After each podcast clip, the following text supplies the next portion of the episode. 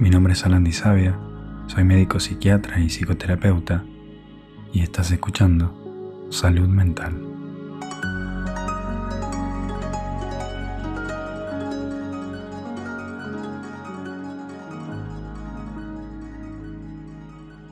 En el episodio de hoy te voy a enseñar cómo aprender a perdonar y por qué es tan importante poder perdonar una herida del pasado no, por, no para, beneficiar a la persona que te hizo mal, porque no me interesa, o sea, solo me interesa tu bienestar, sino para soltar el enojo, la ira, el rencor o el remordimiento que tenés acerca de eso que sucedió en el pasado.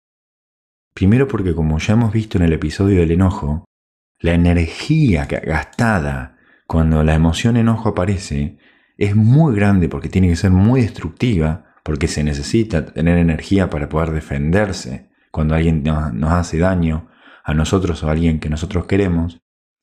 Y un enojo acerca de algo que sucedió en el pasado nunca resuelve el problema, primero y principal, y segundo, gastar esa energía manteniendo y alimentando ese enojo te imposibilita de poder dedicar energía creativa en cosas que sí puedes cambiar en tu vida y desarrollarte y crecer en base a eso. Entonces, perdonar no es aprobación o negación del pasado. El perdón no significa reconciliación con esa persona o ese grupo de personas. Y perdonar no significa abrirse a ser lastimado nuevamente, sino todo lo contrario. Perdonar significa cuidarnos a nosotros mismos y aprender a dejar ir el enojo, el resentimiento o la autoculpa inútil que no nos sirven para nada. Para dejar atrás una herida o un agravio del pasado, primero tenés que encontrar el nudo que te mantiene atado a esa herida del pasado. Y hoy vamos a aprender a hacerlo. El perdón tiene que elegirse libremente. No se puede obligar a una persona a perdonar, ni se puede obligar a alguien a aceptar el perdón cuando se le ofrece. El perdón es una elección siempre, darlo y recibirlo. El perdón requiere un compromiso continuo de dejar atrás las heridas del pasado para poder crecer. Esto quiere decir que primero que nada, tenemos que decidir perdonar. Y luego, tenemos que decidirlo y sostenerlo repetidamente en el tiempo. Y en este taller, que ya lo voy a decir así porque va a ser un poco largo, te voy a hacer muchas preguntas, pero las voy a ordenar en ejercicios que llamé autoindagación y además voy a dejar escrita las autoindagaciones que vamos a realizar en este taller en la descripción de este episodio para que no tengas que escucharlo cuando las quieras anotar. Pregúntate lo siguiente. ¿Qué palabras, imágenes o emociones te surgen cuando escuchas la palabra perdón? Cuando escuchas la palabra bondad o cuando escuchas la palabra compasión.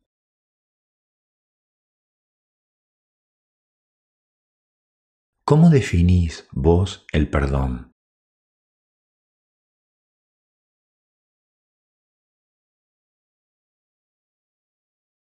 ¿Cuáles son los pros y los contras del perdón?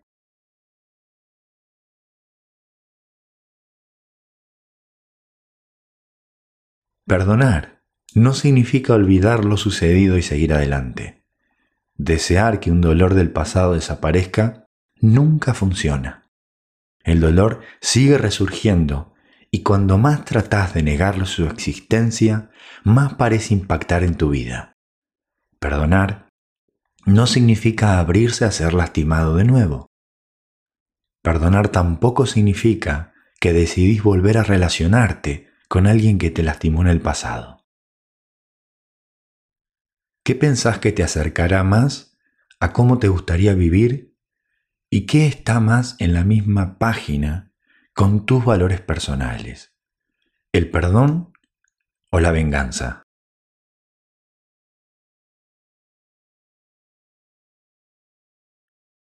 ¿Qué tenés miedo de perder si practicaras el perdón?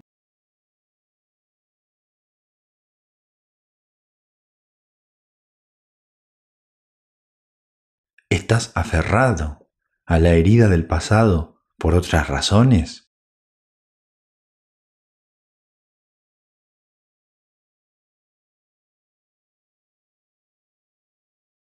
Perdonar significa cuidar de nosotros mismos. Es un acto egoísta. Dejar ir el enojo, el resentimiento, la culpa, la vergüenza o la autoculpa inútiles o ineficaces es liberador y nos ayuda a vivir más plenamente en el presente. Esta habilidad, como todas las que practicamos en este podcast, antes la, la tuve que desarrollar en mi propio proceso terapéutico. Y mm, una de las grandes heridas eh, personales que he recibido en los últimos años está relacionada con una mentira. Y pude ejercer el perdón sin siquiera llegar a sentir enojo por esa persona. Y eso fue de las cosas más hermosas que me pasó en mi vida, no por esa persona, sino por lo que yo pude hacer y construir con esa energía ahorrada. Lo que quiero decir es que el perdón también puede abrir oportunidades para conexiones y experiencias sociales nuevas o mejoradas. Porque nos estamos enfocando, estamos utilizando nuestra energía psíquica en eventos, relaciones y oportunidades presentes en lugar de involucrarnos en rumiaciones inútiles sobre esa herida del pasado. Ahora vamos a hacer un ejercicio, que es una pequeña meditación, para encontrar tu herida del pasado y poder trabajarlo en este taller.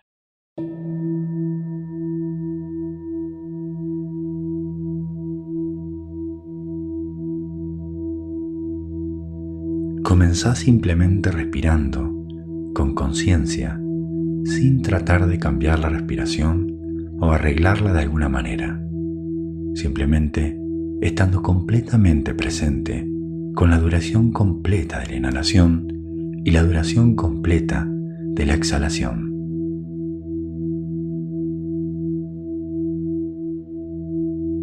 Ahora, lo mejor que puedas, trae a tu conciencia un momento en el que te sentiste herido, lastimado o transgredido. Podría ser un evento reciente o algo que pasó hace mucho tiempo atrás.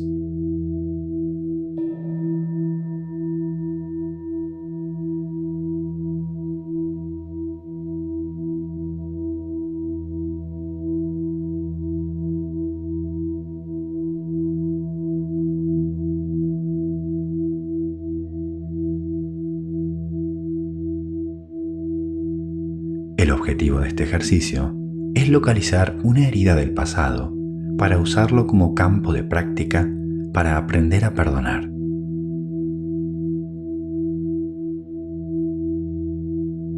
Nota las emociones, sensaciones, imágenes o pensamientos asociados con tu recuerdo.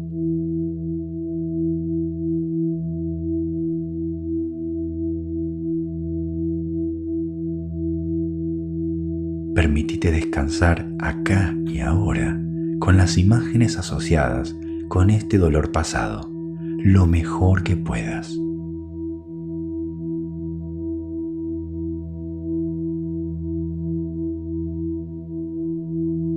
No intentes cambiarlo o hacer que desaparezca, simplemente abriéndote y suavizarse a la experiencia acá y ahora.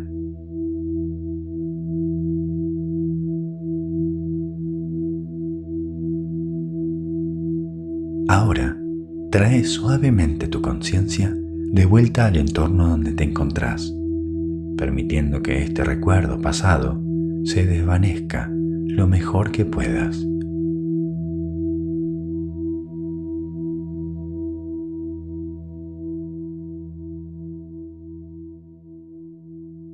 Recordate a vos mismo que no importa cuán dolorosa haya sido esta experiencia pasada, o cuán difícil haya parecido esta práctica.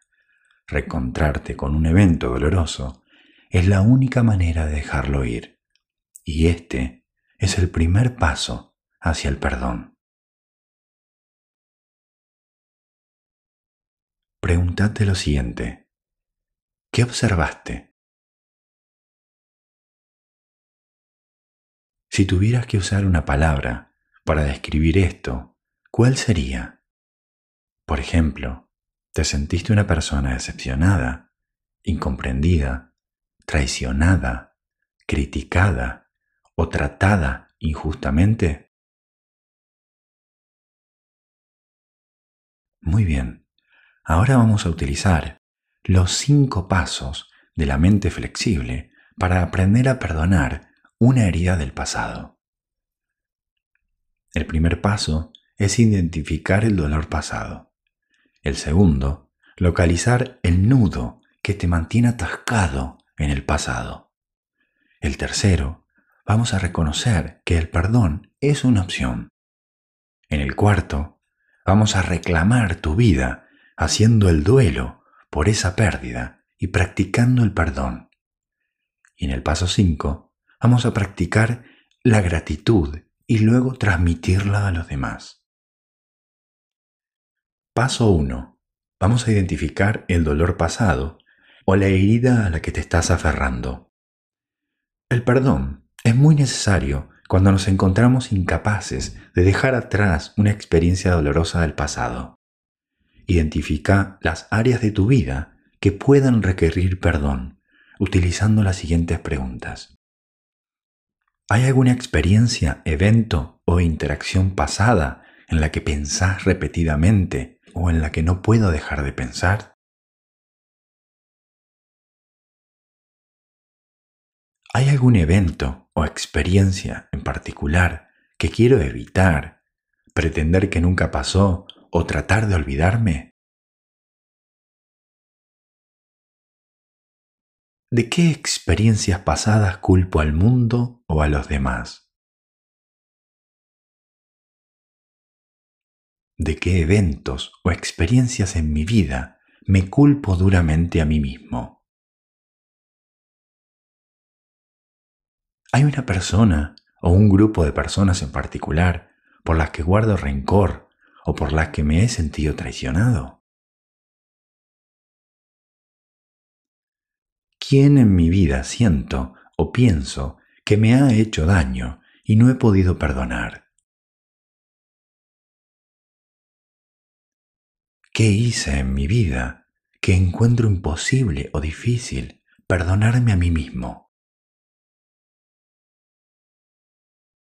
¿Hay una persona o un grupo de personas en particular a las que deseo lastimar o vengarme o me sentiría feliz si experimentaran un fracaso? Muy bien. Una vez que identificaste tu herida del pasado, vamos a pasar al paso 2, que es localizar el nudo que te mantiene atado en esa herida del pasado. Para dejar atrás una herida o un dolor del pasado, primero tenemos que encontrar el nudo que te mantiene aferrado a esa herida del pasado. Eso que yo le llamo nudo a veces se explica como un sentimiento de tensión o de resistencia o vergüenza o un deseo de evitar o una sensación de incomodidad. Por lo general, involucra cosas en nuestra vida en las que no queremos pensar o admitir. Vamos a empezar este proceso de encontrar tu nudo, notando si aparecen deseos de explicar, justificar o defender. 1. Lo que pasó. 2. Lo que respondiste. O 3. A otra u otras personas. Vamos a empezar este proceso de encontrar tu nudo notando deseos de culparte a vos mismo, culpar a otros o culpar al mundo. 1. Por el evento en sí, 2. Por no obtener lo que querés. 3. Por tu sufrimiento. 4. Por tener que sobrellevarlo. 5. Por no vivir de acuerdo a tus valores. O 6. Por hacerlo realidad o no impedirlo. Una vez que identificaste tu nudo, lo que te mantiene atado a esa herida del pasado, vamos a encontrar la ventaja del perdón. Para eso, vamos a necesitar practicar la autoindagación para profundizar la conciencia de esa ventaja. Vamos a hacer un recordatorio acerca de la autoindagación, esta habilidad central que yo uso mucho en varios episodios, y vamos a hacer un resumen para que quede claro qué significa la autoindagación. Autoindagación significa encontrar una buena pregunta que te acerque a ese límite, es decir, esa zona en la que es incómoda para vos y no conoces tanto. Encontrar una buena pregunta, no una buena respuesta. Date el tiempo para descubrir lo que podrías necesitar aprender en lugar de buscar rápidamente una manera de explicar las cosas o regularlas. Cada día, volvé a formular suavemente la pregunta de la autoindagación que descubriste que te llevó más cerca de ese límite y registra lo que surge cada vez que preguntas. Practica, acordate, desconfiar de las respuestas rápidas o los impulsos de regular, ya que pueden estar relacionadas con la respuesta del ego y disfrazadas de evitación. Mantén tu práctica de autoindagación corta, no más de 5 minutos al día. Las prácticas cortas y frecuentes, por ejemplo diarias, utilizando la misma pregunta o una pregunta surgida del día anterior, suelen ser las más efectivas. Las prácticas más largas a veces pueden estar secretamente motivadas por deseos de encontrar rápidamente una respuesta o una solución. Observa y deja que la respuesta verdadera llegue con el tiempo. Pero para eso tenés que hacer y encontrar la mejor pregunta. Observa y registra en un diario de autoindagación cómo mejora tu práctica sobre los cambios de las heridas del pasado a lo largo del tiempo. Practica la autoindagación para profundizar la conciencia de tu ventaja usando las siguientes preguntas.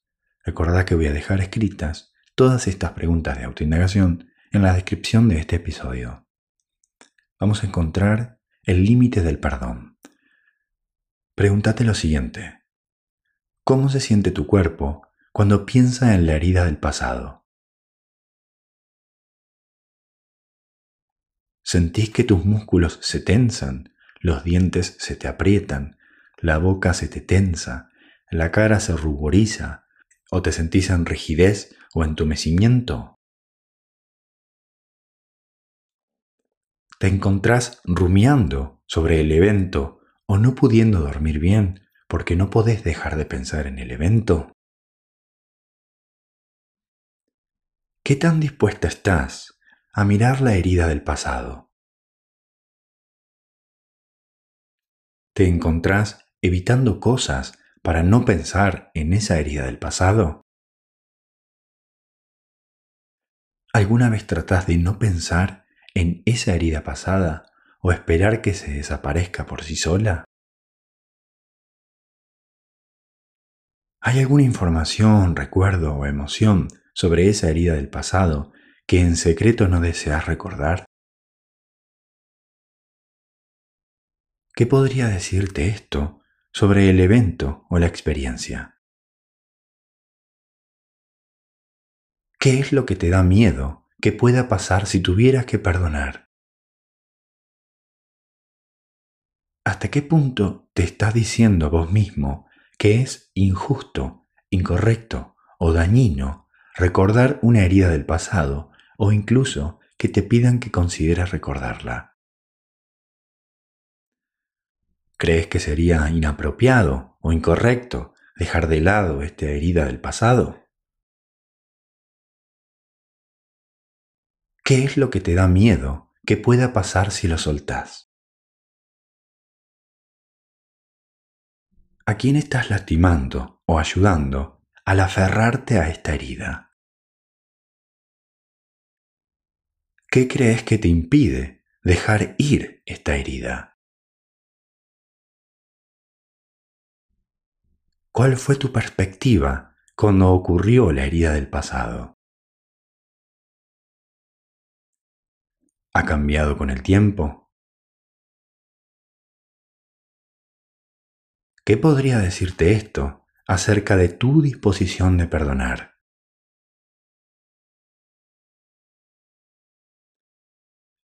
¿Cuál fue la perspectiva de otras personas involucradas en el momento de la herida?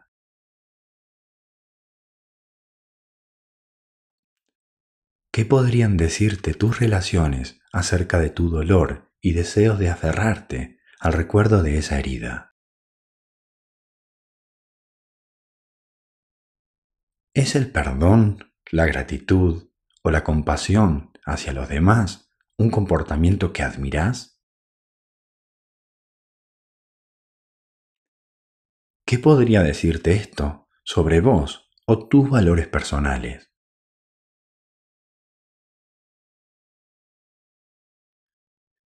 Si te resistís a la autoindagación para encontrar esa ventaja, utiliza la autoindagación para explorar tu resistencia haciéndote estas preguntas. ¿Qué podría estar tratando de decirme mi resistencia? ¿Qué es lo que necesito aprender? ¿Qué me dice mi resistencia acerca de mí mismo o mi voluntad de participar en el aprendizaje de esta nueva habilidad. ¿A qué me estoy resistiendo? ¿Hay algo importante que tengo que reconocer sobre mí mismo en este momento?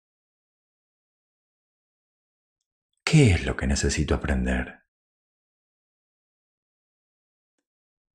Muy bien, recordad dejar que las respuestas vengan con el tiempo.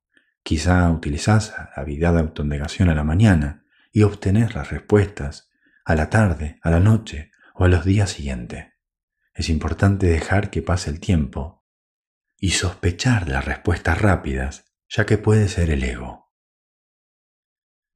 Bien, vamos a pasar al paso 3, que es reconocer que el perdón es una elección. El perdón requiere una decisión consciente de dejar atrás experiencias dolorosas o heridas del pasado, porque aferrarse a ellas ya no es efectivo. El perdón debe elegirse libremente. Es decir, no se puede obligar a una persona a perdonar, ni se puede obligar a alguien a aceptar el perdón cuando se le ofrece. Reconoce que el perdón es una elección que solo vos podés hacer. En última instancia, es tu decisión. No elegir sigue siendo una decisión.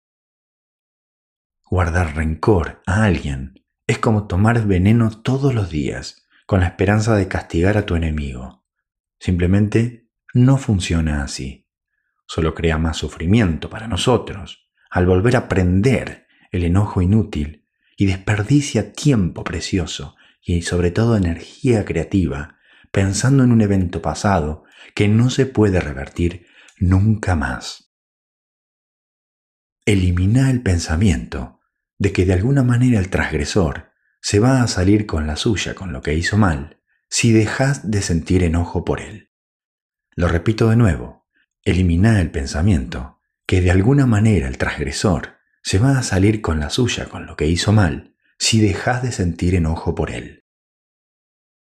Recordá que castigar a un transgresor nos castiga a nosotros mismos porque nos mantiene atrapados en el pasado y desperdiciamos un tiempo y energía preciosa pensando en un evento pasado que no se puede revertir nunca más.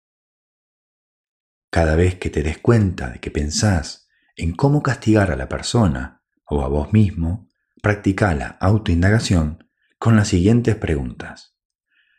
¿Esto realmente vale la pena? ¿A quién estoy lastimando realmente cuando pienso así? ¿Quién está realmente ganando a largo plazo cuando me paso la vida pensando en un enemigo o en la persona que me hirió? ¿Qué es lo que necesito aprender?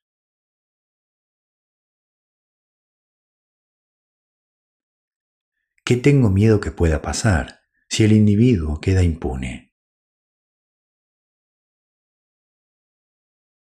¿Qué es lo que necesito aprender de eso? ¿Será posible que mi insistencia en no olvidar el pasado agraviado o mi deseo de encontrar la manera de castigar al transgresor signifique que le estoy dando el poder de controlar mi vida, aunque ellos no lo sepan?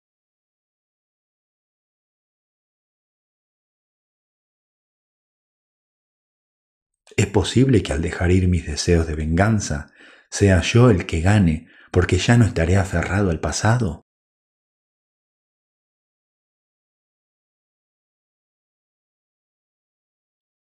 ¿Qué necesito aprender de esto?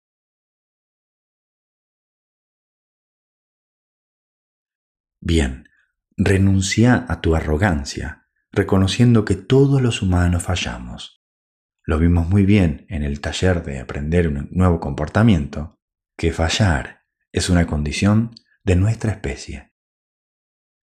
Deja de insistir en que todas las heridas pasadas deben ser reivindicadas, reconociendo la imposibilidad de esa tarea. Deja de insistir también en que el mundo se ajuste a tu propio código moral o valores, celebrando la diversidad entre personas, por ejemplo, diferentes antecedentes culturales, diferentes antecedentes lingüísticos, religiosos, genéticos y familiares. Practica ver el mundo desde la perspectiva de la persona que te lastimó, utilizando la autoindagación preguntando lo siguiente. ¿Es posible que cuando ocurrió la transgresión, los involucrados nunca tuvieron la intención de hacer daño o que ahora se arrepientan de su comportamiento?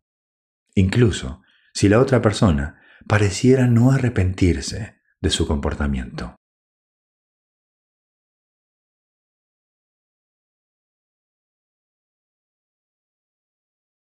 Es posible que no fuera plenamente consciente o capaz de comprender cuán dañino era su comportamiento?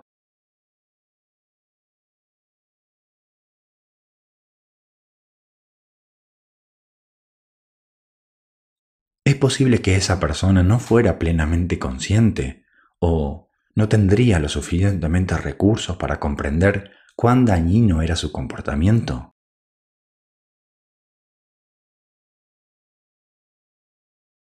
Es posible que yo o esa persona haya tenido problemas importantes o traumas pasados en la vida que nos hayan hecho más vulnerable al evento doloroso. Bien, practica aceptar que sucedió algo doloroso que estaba fuera de tu control mientras recordás que la aceptación no significa aprobación o resignación. Ya lo vimos en el episodio de aceptación radical significa ahorrar energía y evitar que el dolor se transforme en sufrimiento, porque el sufrimiento puede durar toda la vida. Vamos a pasar al paso 4, que es reclamar tu vida haciendo el duelo por tu pérdida y practicando el perdón. Recordá que es imposible no pensar en algo. Por ejemplo, eh, trata de no pensar en una jirafa rosa. Es imposible bloquear cualquier forma de pensamiento o imagen al respecto, porque para no pensar en algo, primero tenemos que pensar en eso. Lo mismo se aplica a las heridas del pasado. Tratar de no pensar en ellas casi siempre resulta contraproducente. Cuando hemos sido heridos, nuestra creencia de un mundo justo se empieza a tambalear. Nuestra confianza en poder predecir lo que va a pasar y participar en un comportamiento eficaz y orientado a objetivos puede sentirse amenazada. Para perdonar y recuperar nuestra vida, primero tenemos que afligirnos y transitar el duelo por la pérdida de nuestras expectativas y creencias sobre el mundo, nosotros mismos u otras personas. La tristeza es una emoción que nos ayuda a reconocer que no podemos controlar el mundo. El duelo significa permitirse sentir tristeza o la decepción asociada con una pérdida y luego dejar ir la tristeza. El duelo no significa revolcarse en la tristeza, rumiar sobre el evento pasado o construir una casa en el cementerio.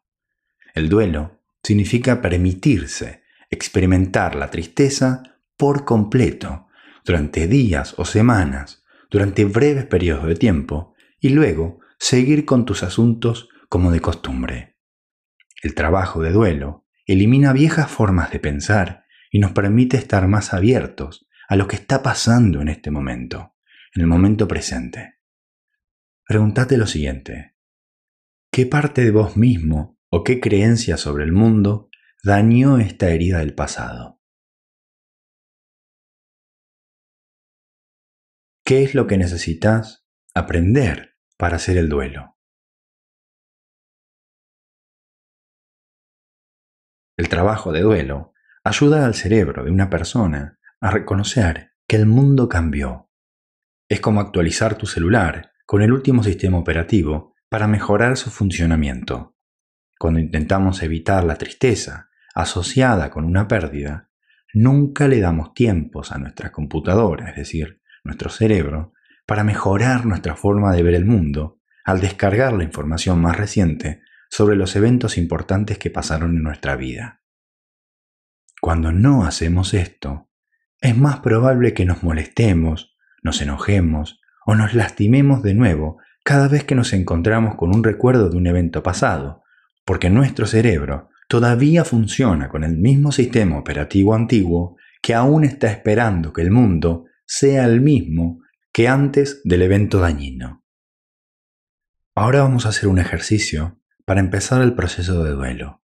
Pero antes de esta práctica, vamos a recordar qué es y qué no es el perdón. El perdón no significa reconciliación. Podés perdonar y restaurar la relación o perdonar y no restaurar la relación.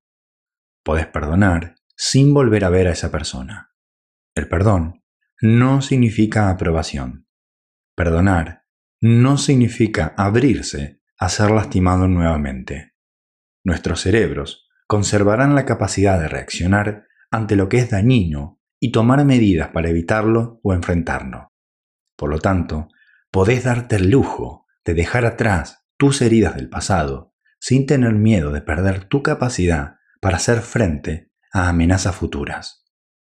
Perdonar significa cuidar de nosotros mismos y autorrespetarnos. Aferrarse a una herida del pasado nos mantiene atrapados en el pasado. Nuestras vidas quedan atrapadas en lo que fue. Ahora voy a nombrar algunas creencias o expectativas que puedas necesitar, si te resuenan, trabajar en el proceso de duelo. Fíjate cuál es la que más te llama la atención y presta atención a cómo reacciona tu cuerpo cuando me escuchas nombrarlas. Quizá pueda necesitar hacer el proceso de duelo de una expectativa de que un padre sea cariñoso y afectuoso. Una creencia de que una pareja debe ser fiel. Una creencia de que los demás trabajarán tan duro como vos. Una creencia de que las personas deben ser directas y honestas. Una creencia de que vos siempre harás lo correcto. La creencia de que siempre sos amable o considerado. La creencia de que los demás serán amables y considerados con vos. La creencia de que los demás jugarán limpio. La creencia de que los demás valorarán o apreciarán tu arduo trabajo o tus esfuerzos para ayudar a otras personas y te tratarán con respeto. Una creencia de que el mundo debería ser estable y ordenado. Una convicción de que podés predecir con precisión lo que va a pasar en el futuro. Una convicción de que podés conocer las intenciones de los demás. Una creencia de que los demás serán educados. Una creencia de que un padre, una pareja o un miembro de la familia no intentará hacerte daño a propósito. Una creencia en su capacidad para superar cualquier obstáculo o resolver cualquier problema sin importar dónde o cómo pueda aparecer. Bien, para comenzar, sentate en una posición cómoda, pero alerta. Toma un respiro, con conciencia, céntrate en este momento y trae a tu conciencia el recuerdo de la herida que elegiste en los pasos anteriores y la pérdida por la que debes realizar el duelo que elegiste con el ejercicio de recién.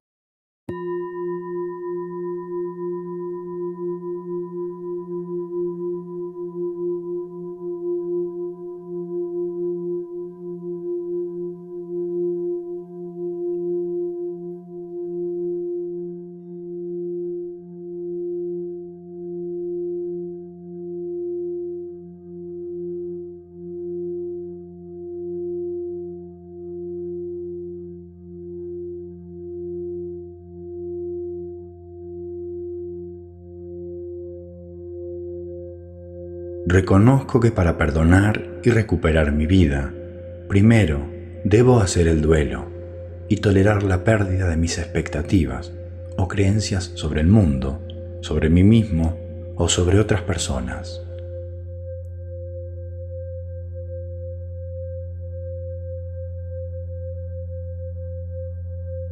Para la práctica de hoy, necesito hacer el duelo por la pérdida de mis expectativas del pasado. Al hacer el duelo por esta pérdida, estoy aprendiendo a reconocer que no puedo evitar el dolor de esta herida pasada.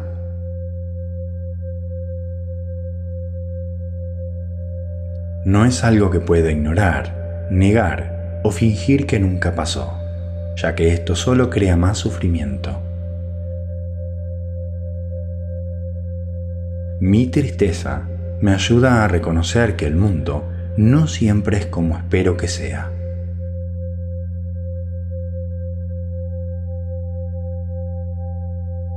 Al permitirme experimentar la tristeza de mi pérdida, sin deprimirme, desmoronarme o culpar a los demás, doy el primer paso hacia el perdón y hacia mi sanación genuina.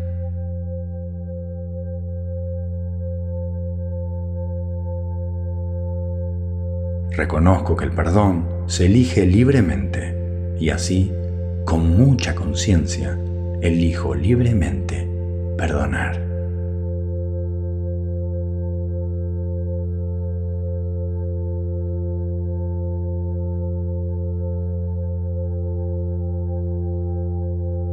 Dirigí tu mente hacia el área de tu vida que necesita perdón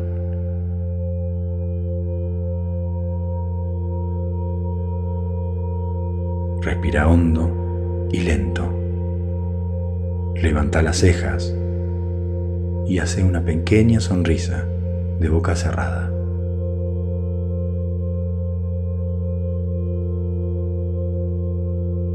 Te perdono.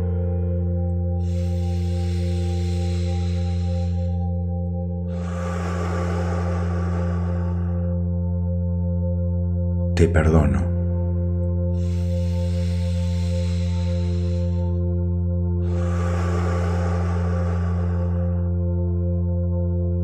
Te perdono.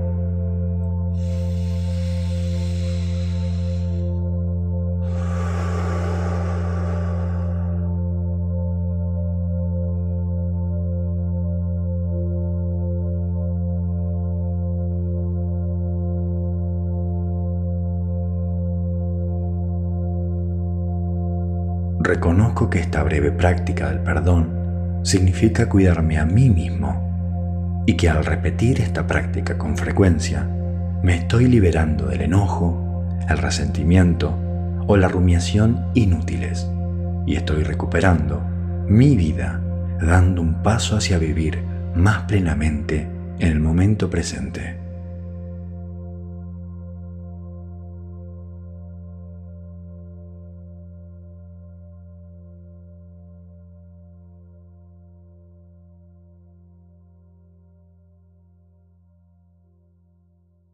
Bien, ¿qué observaste durante esta práctica? ¿Pudiste sentir la tristeza de tu pérdida? ¿Cómo influyó eso en tu voluntad de perdonar? ¿Fuiste capaz de perdonar? ¿Cómo fue eso? ¿Cómo se siente tu cuerpo ahora? Si te resultó difícil llorar o perdonar, ¿qué podría significar eso? ¿Qué es lo que necesitarías aprender? Es muy importante que recuerdes que el perdón es un proceso, no un punto final. Esto significa que requiere un compromiso continuo y práctica con la misma situación. La buena noticia es que cada vez que perdonamos, aflojamos el control de cosas inútiles, resentimiento o el enojo. Decidí perdonar de nuevo cada vez que te encuentres con un recuerdo de la herida del pasado y después practica, practica y practica. Repetí tu declaración de duelo cada vez que te encuentres pensando en la herida del pasado. Repetí tu práctica al perdón sobre una herida pasada una y otra vez hasta que puedas pensar en la herida pasada sin desmoronarte o intentar evitarla. No esperes resultados rápidos y perdonate por luchar con el perdón. No podés escapar del dolor de una herida del pasado. Tendrás dolor si tratás de evitar el duelo por la pérdida y tendrás dolor si te permitís experimentar la tristeza asociada con la pérdida. Debemos elegir uno de los dos dolores. ¿Qué dolor te acerca más a cómo querés vivir? Idealmente, deberíamos entrar en la práctica del perdón con el entendimiento de que es posible que nunca resolvamos completamente el dolor. Reconocer esto facilita la autocompasión. El último paso, el quinto, es practicar el agradecimiento y luego transmitirlo. Trata de ser una persona agradecida cuando surja la oportunidad de perdonar. Recordá todos los momentos de tu vida en los que has necesitado el perdón de los demás. Practica ser una persona agradecida por lo que tenés ahora por ejemplo, estás vivo, tenés un lugar para dormir, tenés comida para comer, tenés agua para tomar, tenés ropa para vestirte y estás aprendiendo ahora nuevas habilidades. Transmití el don del perdón, buscando pequeñas oportunidades para practicar el perdón sin esperar reconocimiento ni nada a cambio. Por ejemplo, puedes practicar el perdón cuando vas manejando y viene una persona con la luz alta y te encandila, o un vendedor insoportable que te llama por teléfono para hacerte alguna publicidad, o un miembro de la familia que se olvidó de saludarte por tu cumpleaños. Es decir, practica en actos de bondad, al azar, sin esperar nada a cambio. Por ejemplo, sonreí cálidamente al empleado del supermercado que lo ves cansado de trabajar tanto, o llamar a un amigo para hablar, porque sí. Dale a la gente el beneficio de la duda. Busca explicaciones buenas para el comportamiento de otra persona antes de asumir lo peor.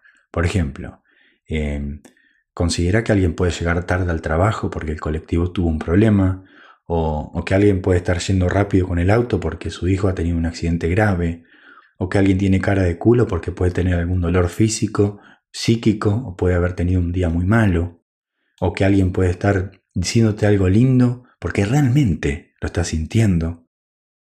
Es decir, reconociendo que todas las personas, incluso vos, están haciendo lo mejor que pueden en un momento dado, incluso lo que están haciendo algo que parece no funcionar. Por ejemplo, la persona en la calle que pide monedas, o la persona que grita al otro lado de la calle, o no sé, un profesor en la facultad está haciendo un ejercicio de matemáticas y se equivoca. Es decir, practicar el perdón radical, recordando que todos los seres humanos compartimos un vínculo común de sufrimiento. Esto significa que a todos nos han hecho daño y todos hemos hecho daño en algún momento, directa o indirectamente. Y, por lo tanto, todos merecemos el perdón. Quizá estás pensando que esto de que todos merecemos el perdón es como una media utopía un poco irreal. Pero tenés que recordar que el perdón es una elección Además, el perdón no significa reconciliación, no significa aprobación u olvido del pasado. Nada de eso. Uno puede perdonar a una persona, por ejemplo, por un acto horrendo, pero eso no significa que tenga que salir a pasar tiempo con esa persona. El perdón, como dije hoy, es un acto egoísta. Al perdonar a alguien, me cuido, ahorro energía y dejo ir el enojo la vergüenza o la autocrítica inútil. Puedes usar la autoindagación para ayudar a aflojar el escaneo de tu ego, que está buscando posibles irregularidades, preguntándote lo siguiente. ¿Me estoy negando a considerar explicaciones alternativas para el comportamiento de otra persona? Es posible que esté pasando por alto factores o causas potenciales fuera de control de la otra persona que pueden haber llevado al evento doloroso. Es posible que esté malinterpretando una cara plana o una expresión en blanco como hostil o de desaprobación cuando puede deberse a factores que no están relacionados conmigo, por ejemplo, una concentración intensa de su parte o el hábito de no mostrar emociones. Si es así o posiblemente, ¿qué es lo que necesito aprender de eso? Estoy asumiendo que la reacción o el comportamiento de la otra persona es únicamente un reflejo de su personalidad o falla moral. Reconoce que el perdón es un trabajo duro. Por ejemplo, requiere que una persona asuma la responsabilidad de sus reacciones personales ante el mundo cuando las cosas no salen como quiere, sin desmoronarse ni culpar a los demás. Observa cómo tu práctica del perdón influye en tus relaciones. Cuando perdonaste a alguien, ¿sentiste más o menos ganas de estar con otras personas? ¿Qué podría significar eso? ¿Han cambiado tus relaciones de alguna manera desde que has estado practicando el perdón? ¿Qué has notado? Observa tus deseos secretos de ser reconocidos o apreciados cuando practicas el perdón y practica la autoindagación sobre el orgullo para aprender. Reconoce que es normal que surja el orgullo al practicar el perdón. Sentirte bien por trabajar duro y vivir de acuerdo a tus valores es una parte importante de una vida saludable y orgullosa. Vamos a hacer autoindagación sobre el orgullo. ¿Qué podría decirte tu orgullo sobre tu práctica del perdón? ¿Es posible que estés usando el tu perdón como una insignia de honor?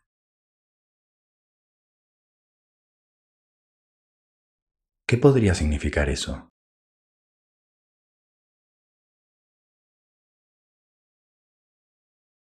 Es posible que secretamente creas que tu práctica del perdón es mejor más genuina, más real o más difícil que la de los demás? ¿Desprecias secretamente a otros que imaginas que son menos capaces de perdonar? ¿Qué podría significar eso? ¿Deseas secretamente que tu perdón sea reconocido o apreciado por la persona a quien te lo extendió? Cuando practicas el perdón, ¿sentís que la otra persona te debe algo? ¿Solo practicas el perdón cuando crees que vas a recibir algo a cambio? ¿Qué podría significar esto? ¿Qué necesitas aprender? ¿Qué tenés miedo que pase si te permitieras sentir orgullo por tu trabajo de perdonar. ¿Es posible que estés siendo una persona demasiado dura con vos misma? ¿Qué necesitas aprender? ¿Para quién estoy trabajando duro?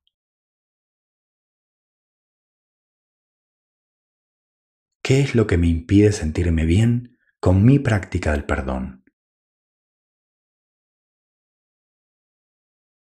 ¿Qué es lo que necesito aprender?